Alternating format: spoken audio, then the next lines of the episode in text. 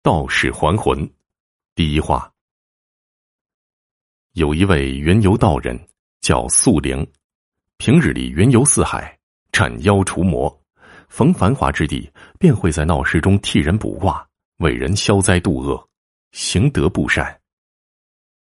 这一天，他来到了一地，见车水马龙，人来人往的，便停下脚来，寻得一处空地，将那写着。降妖除魔、消灾度厄的平金幡拿了出来，便见一妇人走上前来。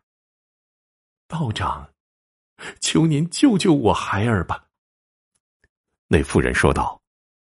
素灵见他面色苍白，眉头紧锁，脸上带着凄苦的神色，双目布满了血丝，似乎很久没有好好休息了。这位善人，你家孩儿出了何事呢？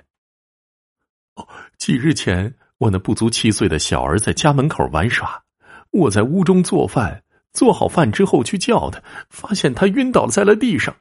本以为只是孩子身体羸弱所致，并无大碍，哪知等孩子醒过来之后，却变得痴痴傻傻，失去了神智，谁都不认得了。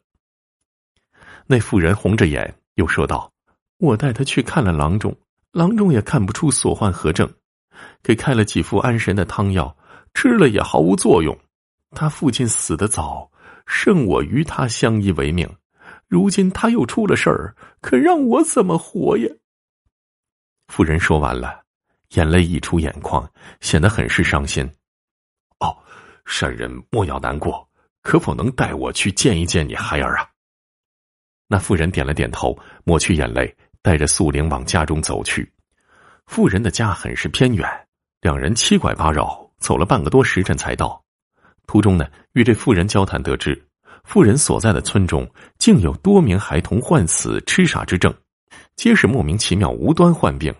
村中盛传有妖邪作祟，专吃孩童魂魄，孩子失魂，故变得痴傻。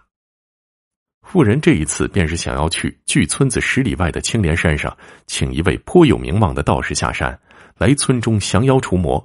救治自己的孩子。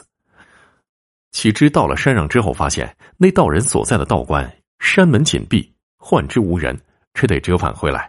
途中恰好遇到了素灵，见他也是个道士，便请求相助。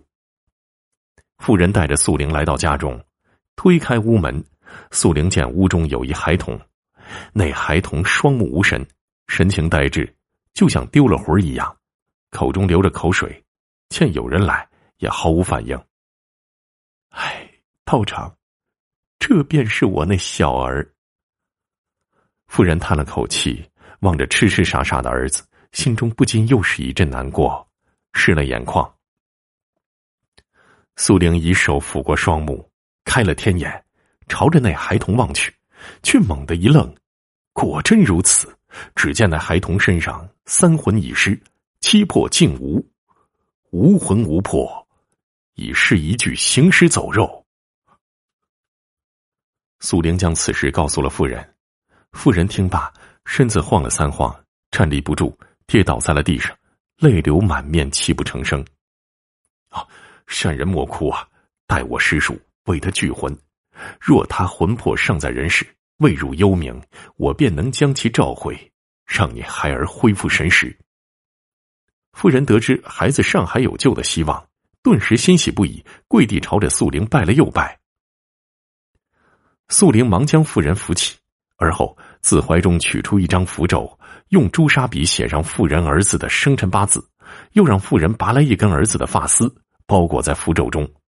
符咒无火自燃，素灵盘膝坐下，口诵招魂咒：“荡荡游魂，何处留存？”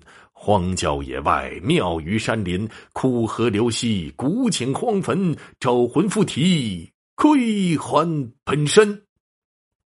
素灵诵完咒语，眼见这符咒燃尽，却什么都没发生，惊诧不已。莫非孩子魂魄已不在人世了？便又燃起一张符，口中念念有词。这一次并非是招魂，而是锁魂，探寻魂之所在，阴阳两界皆可寻得。然而，却又是徒劳无功。素玲站起身来，面色凝重，妇人见此，心中隐隐有种不好的预感。啊，道长，我这孩儿的魂儿回来没有？素玲长叹一口气，踌躇片刻，还是告诉了夫人：“唉，这阴阳两界，却寻不到他的魂魄。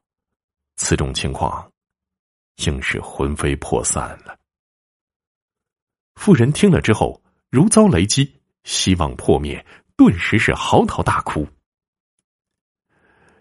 人之魂魄附着于人身，生则魂魄在阳。死则魂魄归阴，绝不会无端消散的。此事啊，必有蹊跷。